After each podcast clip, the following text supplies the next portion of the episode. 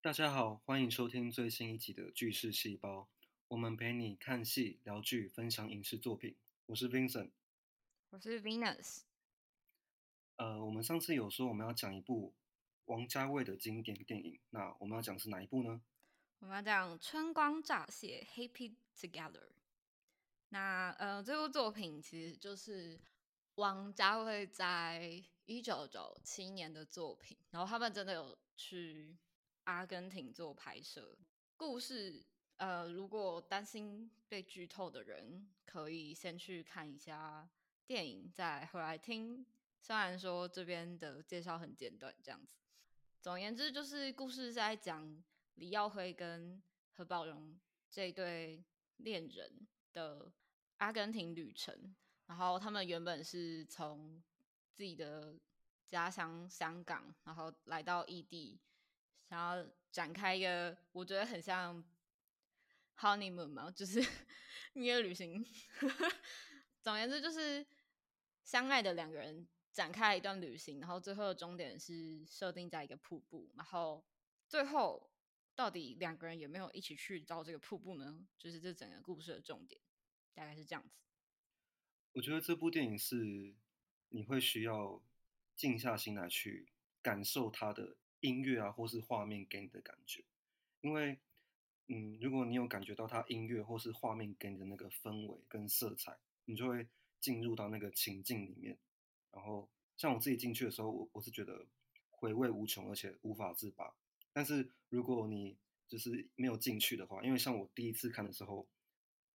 我会觉得它就很像是一个。就是两个人一直吵架的故事，然后吵完就没了这样子，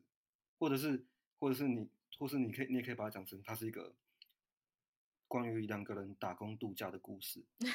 就是如果 对，它是一个早期的打工度假纪录片的。对，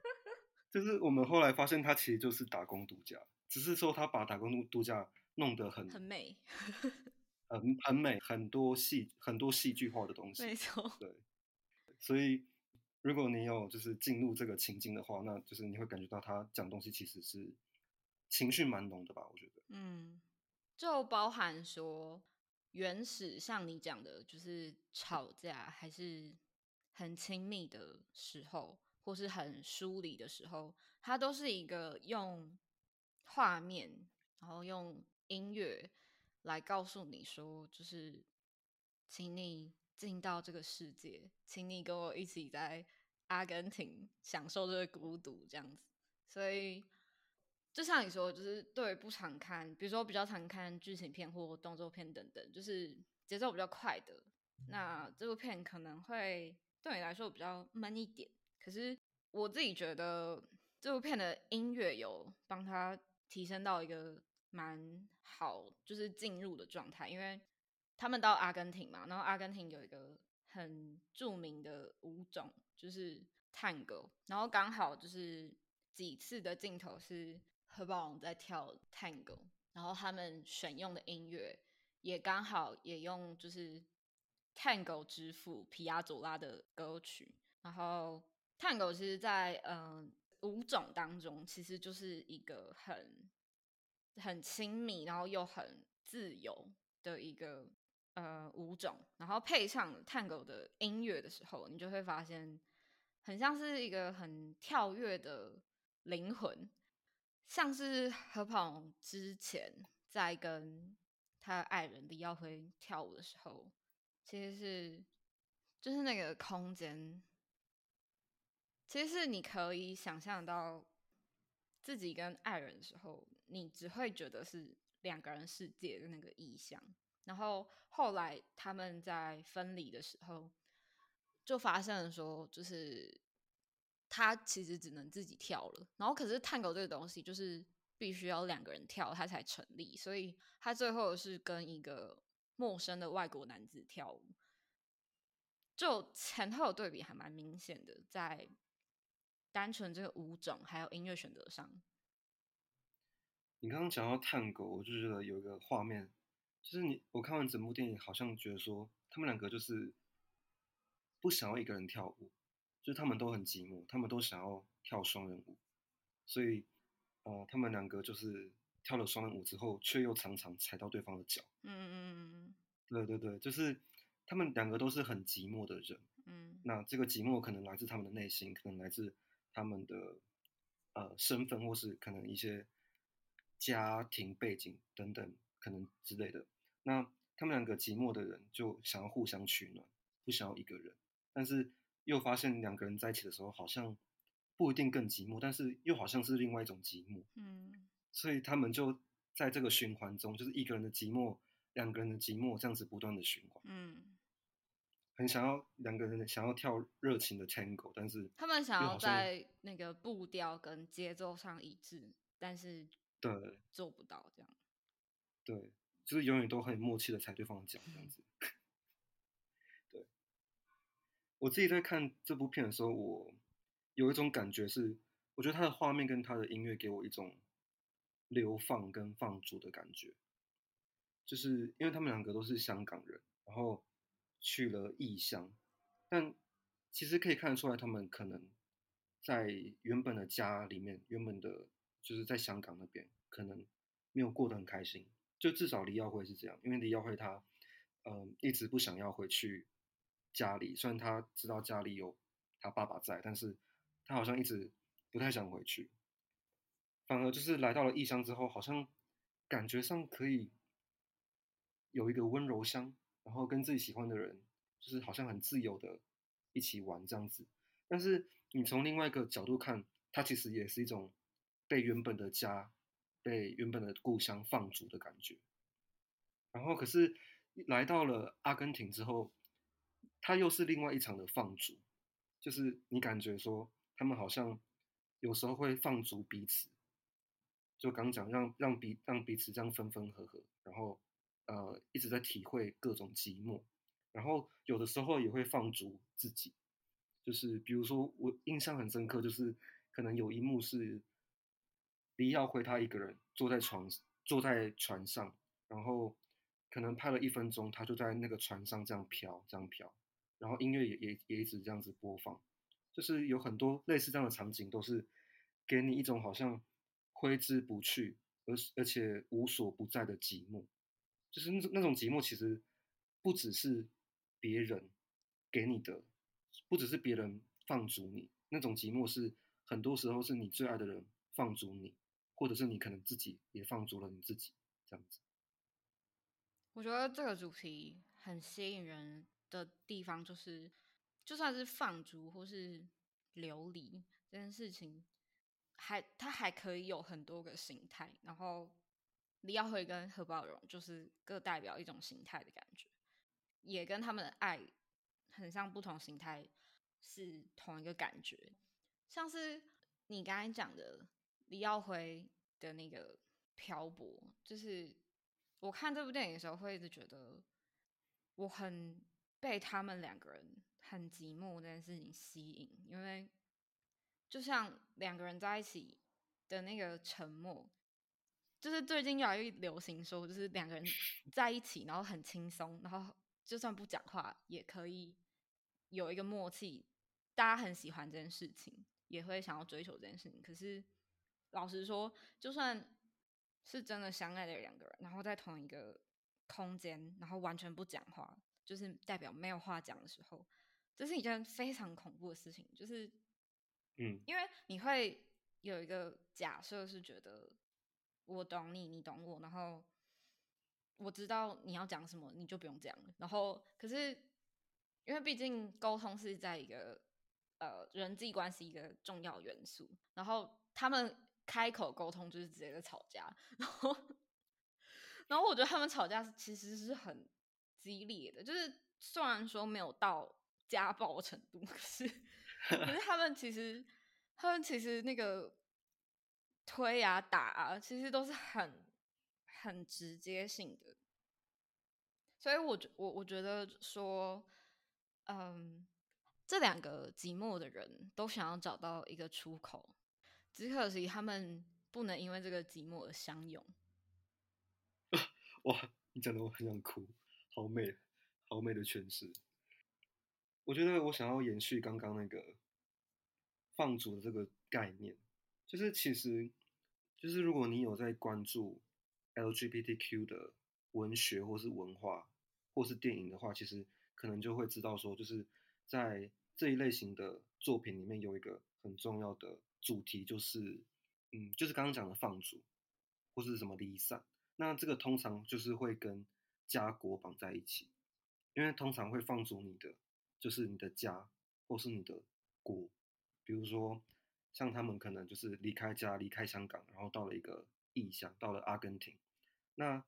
如果讲到家的话，其实，在以前的华人社会，可能现在也是，反正代表家的就是那种就是父亲，所以其实。呃，在同志文学或是酷儿文学里面，有很多的东西是探讨父子之间的关系，就是父身为一个儿子，你怎么去面对父亲他的不谅解，或是他给给你的放逐。然后，像最经典的一一部文学作品就是《镊子》，白先勇写的《镊子》，就是如果你有对同志文学有知道的话，应该会。有听过这本书，然后他也有拍成电视剧，也有拍成电影。我觉得我蛮推荐大家可以去看电视剧，如果有兴趣的话。曹瑞元拍的，就是他拍的很有情感，但是我不太推荐电影，因为电影是那个 于堪平拍的，就是嗯，我觉得可以看看，但是我自己觉得那个可能就是拍的没有，对，可能就是拍的有点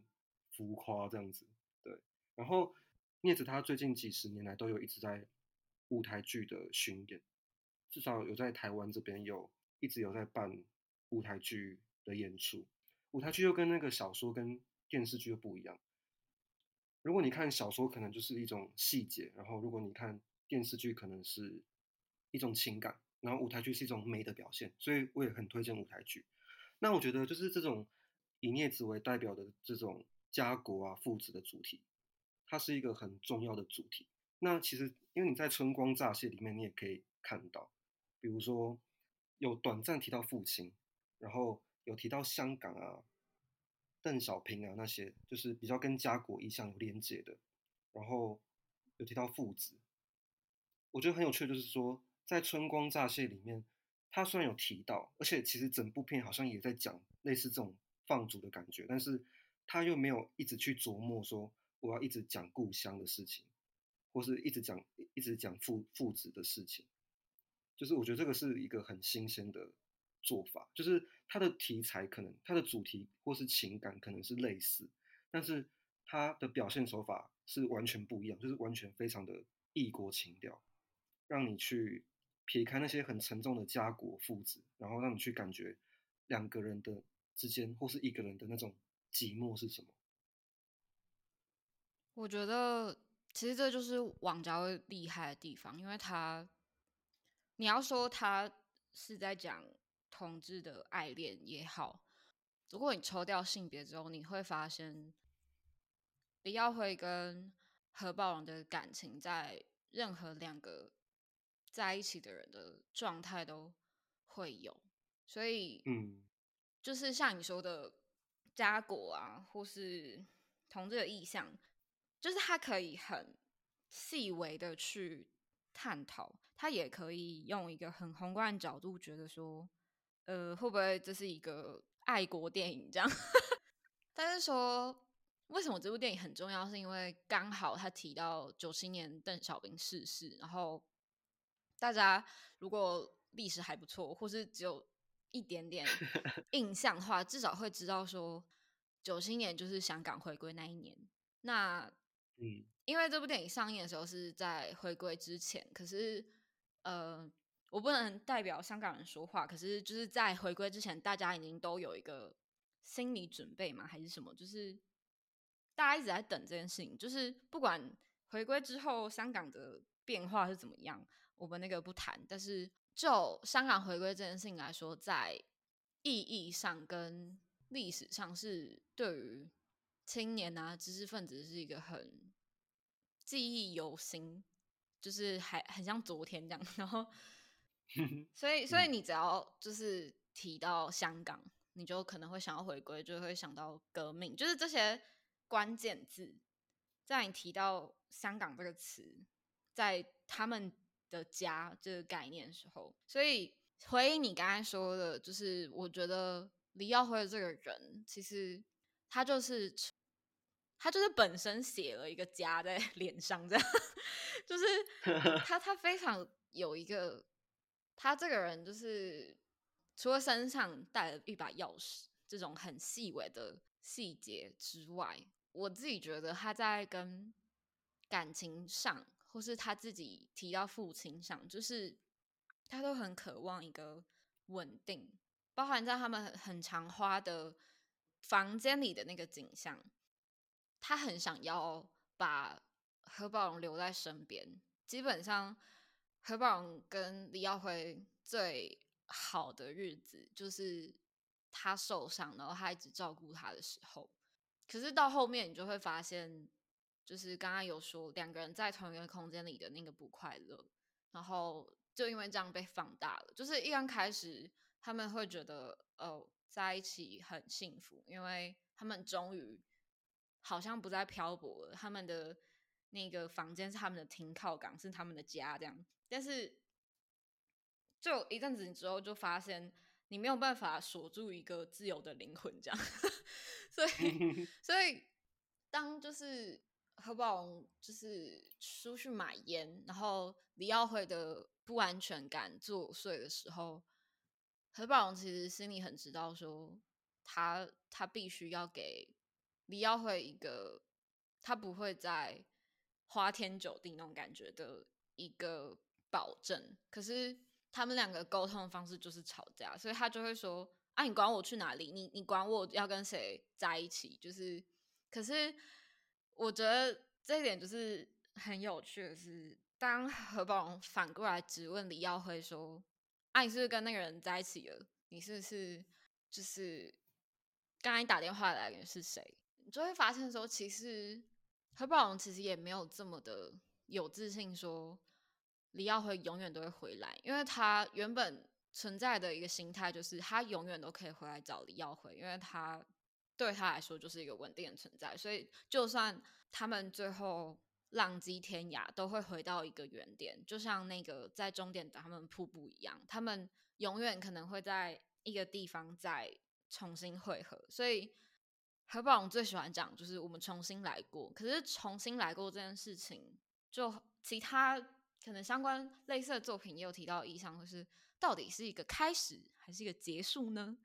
重新来过就会有这种意义。所以在电影的一刚开始，李耀辉就有说重新开始有两个意义。我觉得这是李耀辉自己在摸索过程中的一个很比较后设一点的回顾，就是因为他是开头的一个旁白的感觉，他很像在讲一个故事，所以他回去想这段感情的时候，他回想起来了他的爱人很常跟他讲的话，然后呃这句话或这个词。代表的意义到底是希望还是绝望？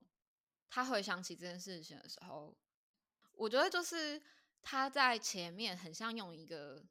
讲故事的方式，很像倒叙法，可是他给观众的是一个提示的感觉，就是说最后李耀辉的生活当然重新开始了嘛，可是他不再跟何宝荣一起重新开始了。嗯。就是重新开始，从头来过，等于有有两层意思。因为其实一开始他就讲说有两层意思，然后我就一直想说，他等一下会不会讲到底是哪两层意思？但他都没有讲，就是故意留一个谜让大家去想。那所以其实以现在看完来看之后，就会知道说，从头来过就是要么就是我们从头来过，再一再重新在一起，然后一直心软，所以他们有因为这句话。而，重新在一起，但是后来这句话对他来说就是失灵了，这样。嗯，所以从头来过，第一个意思就是就是我们继续复合，我们在循环。另外一个另外一个意思就是说，那我们就是离开彼离开彼此，进入一个从来没有去过的地方，就是开始一段新的生活。对我觉得算是两个人到最后都算是真的是从头来过了吧，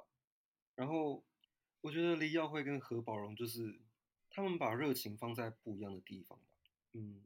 我我之所以会说热情，是因为 Tango 它是一个很热很热情的一个舞蹈，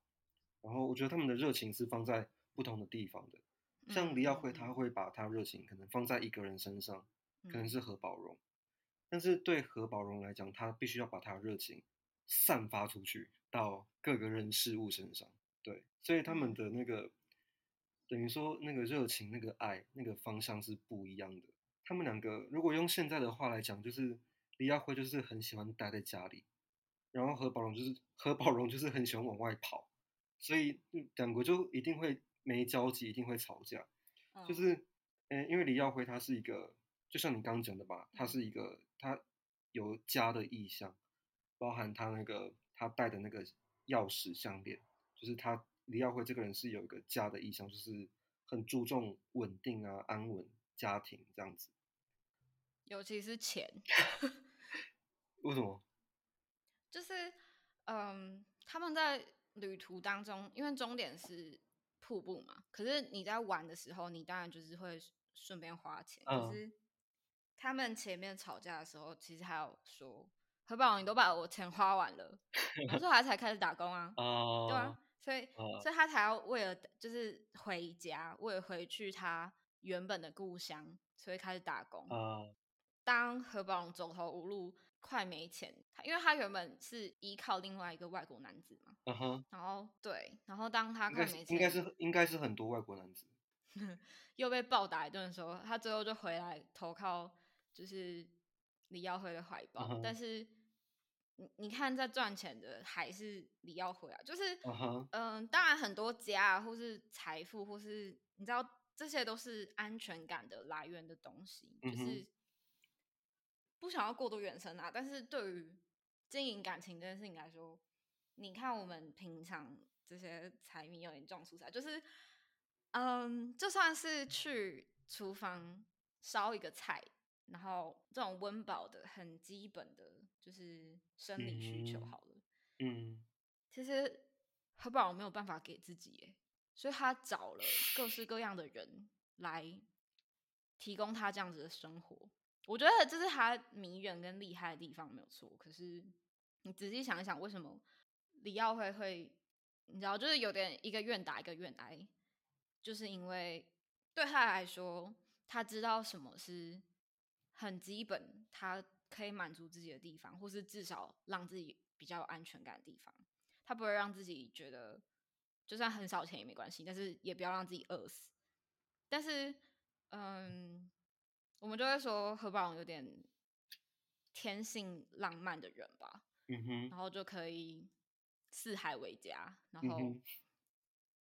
就反正有一餐没一餐也没嗯。关系，活得下去就好。啊所以在这种很很基本、很日常的价值观，你就可以看得出来说，这对恋人其实很难在生活一直走的长远下去。嗯。对，我觉得何宝荣真的不愧是他的名字中间有一个宝，哎，他就是现在的话来讲就是妈宝，对他就是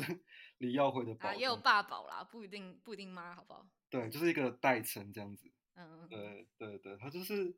就简单讲就是一个算是没有别人活不下去的一个 角色吧，这样子。然后像刚刚李耀辉，他如果是一个很注重安全感、安稳感家的一个角色的话，何宝荣他比较像是他，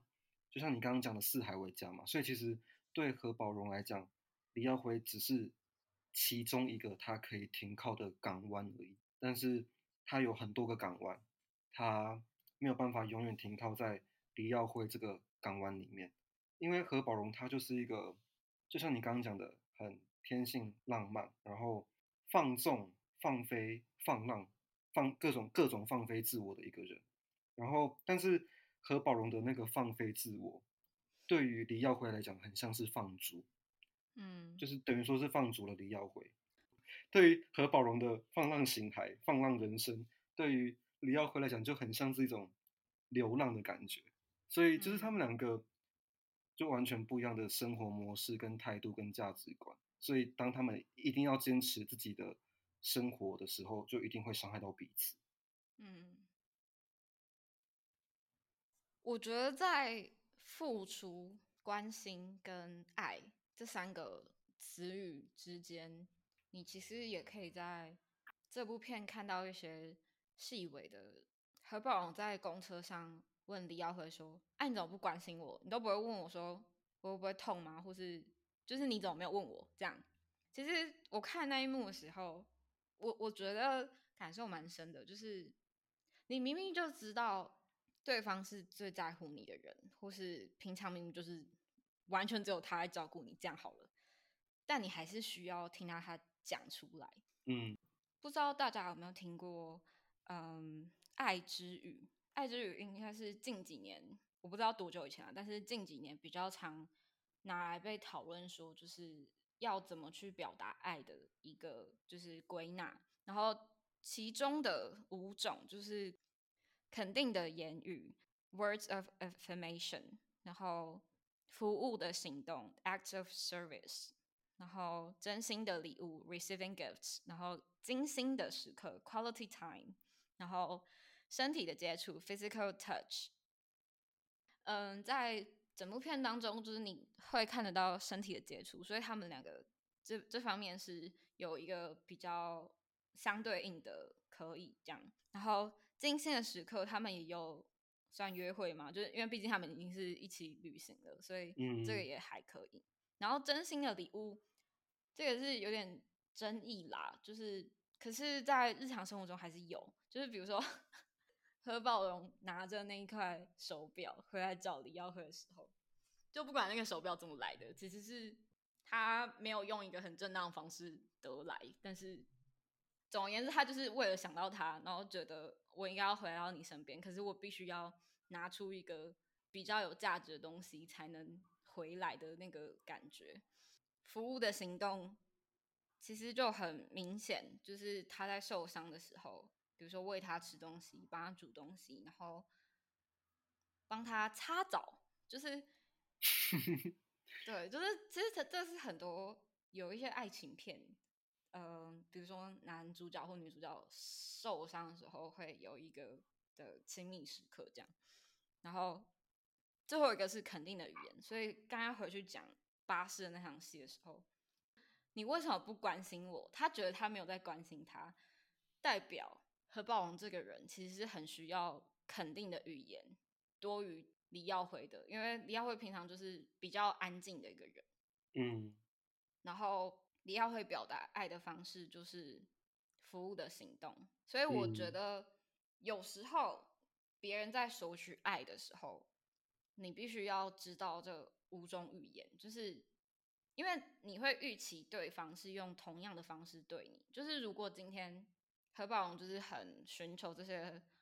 言语上的东西，可是李耀辉没有的时候，他可能会不知道怎么给予。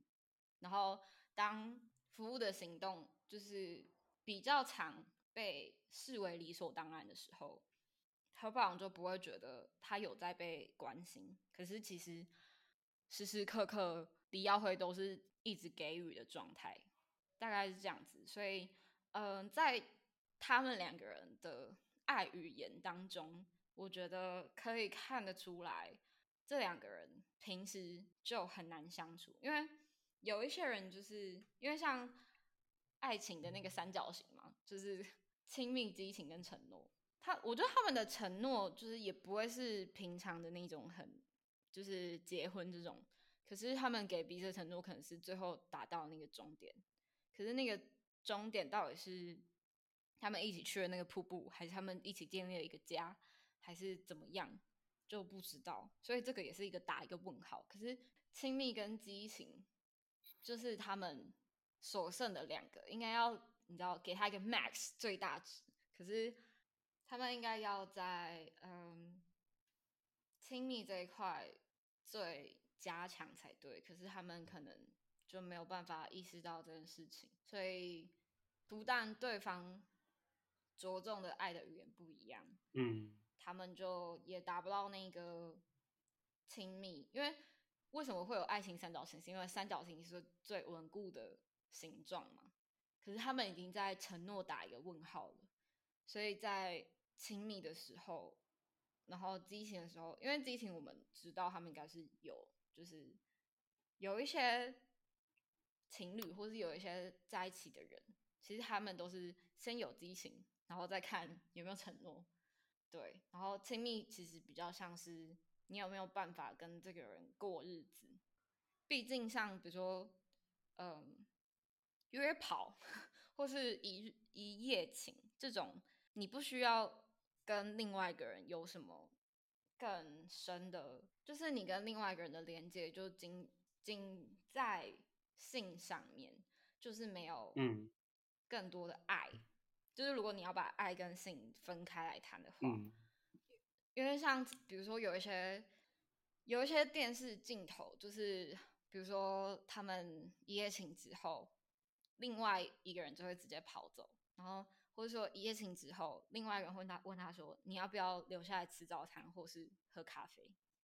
其实这都是暗示了他想要跟另外一个人，就是有没有办法相处一阵子，看看有没有更可能的一个稳定的关系。所以嗯回到那个三角形，就是他们在其中一个点已经打了问号，那另外两个应该要好好的守护，可是他们就是没有做到对方想要的。那在沟通上也出问题，然后在嗯表达爱这件事情也没有很对等。嗯所以我觉得这段关系就是，嗯，会有一个，你会觉得它很必然的会走向一个结束。嗯嗯，就是他们的，所以你这个比较算是用一个心理学，或者是比较算是用一个有点像是社会学的角度来去谈。对，就是他们两个可能那个元素就是有很多问题，这样子，就是每个元素都可能都很很脆弱，所以到最后一定会涣散这样子。然后我想要提一下，就是最后面那个出现的小张，算是第三男主角这样。虽然他镜头很少，对吧，第三男主角，因为那个主角主演上面是写有他嘛，虽然他看起来不太像不太像主演，但是镜头很少，但是我觉得他的角色算是很重要。如果没有他的话，很难让整部片有一个据点，因为有他的角色之后，我觉得他是画画龙点睛的效果。嗯，对，有他的角色出现之后，整部片的意识才会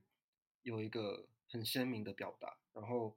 当然，他也对李耀辉有很深远的影响。因为我觉得，我想要延续刚刚那个流放的主题，就是如果说李耀辉他是一个被流放的人，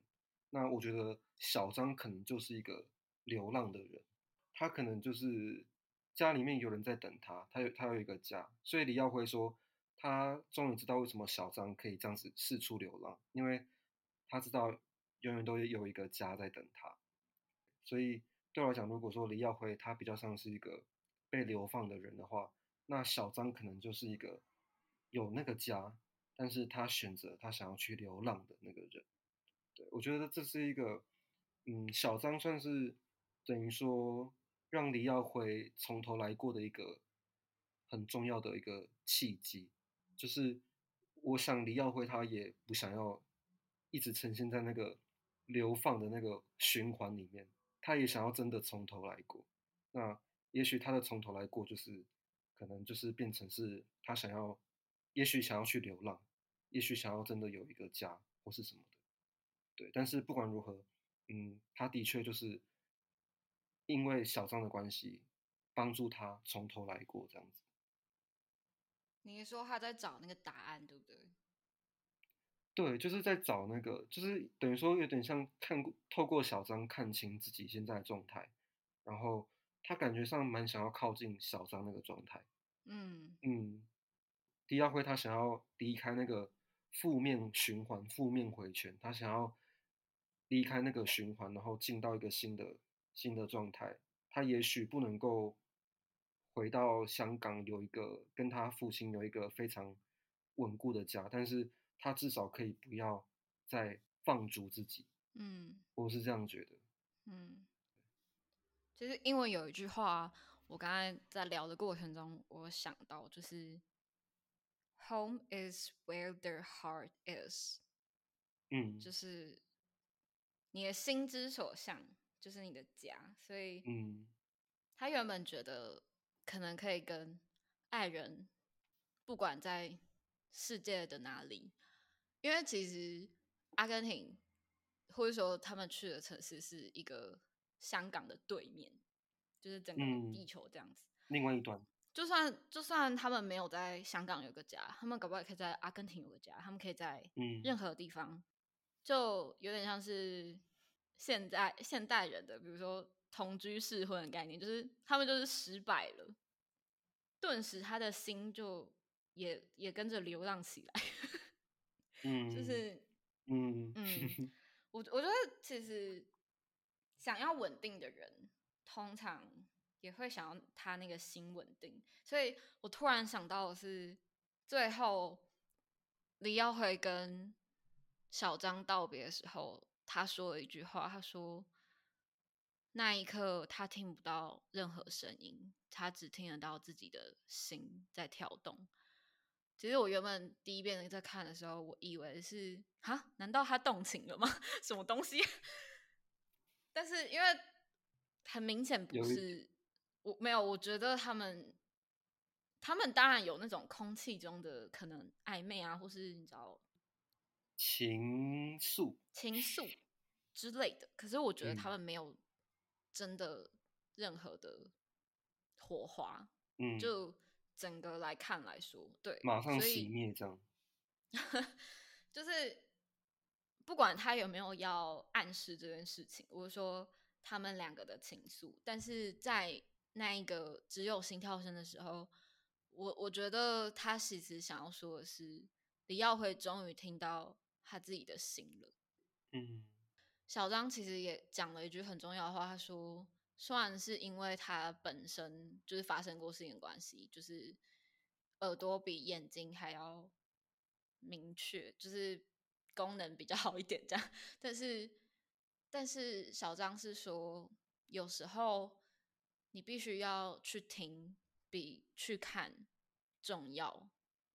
我觉得很重要，就是李耀辉可能搞不好跟何宝荣吵架的时候也。没有听对方在说什么，就是，但是他跟小张在酒吧嘛，应该是酒吧里喝酒的时候，他们两个是非常互相倾听的。我觉得这是你抽离了自己那个圈圈之后才会发现的事情。因为有时候，比如说吵架或是嘈杂的环境，因为他去工作的地方其实也都蛮吵的，比如说厨房啊，或是。然后屠宰、屠宰、屠宰场等等，就是嗯，都是一个没有办法让心静下来的环境。即使酒吧也是很吵啦，但是我觉得在拍他跟小张对话的时候，就是旁边很像咖啡厅这样悠悠的一些音乐，但是他跟小张的话语可以让对方清楚的听到的感觉。嗯。好，那我们以上是关于春光乍泄我们的看法。那最后我我想要就是送给大家一句话，就是呃，如果心没有栖息的地方的话，那到哪里都是在流浪。所以就是希望大家都可以让自己的心找到一个栖息的地方，然后可以让自己有一个不管你想要哪一种的生活，但至少你的心有一个栖息的地方。那今天大概到这边。如果你们喜欢我们讨论的内容的话，欢迎给我们一些留言回馈。然后，如果有一些对我们讲的话，就是对我们的分析有些意见的话，也可以留言跟我们讨论。那今天到这边，呃，我是 Vincent，拜拜，拜拜。